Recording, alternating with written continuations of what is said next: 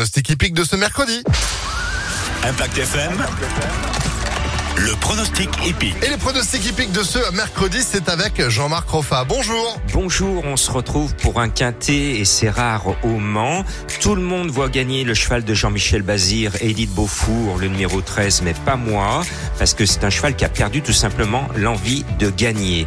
La base, à mon sens, c'est le 16 Onek. C'est un grand champion qui a gagné l'Edith Lepette, le prix d'Amérique des Suédois cette année. C'est un champion qui est toujours à l'arrivée. Ce 16 est la base.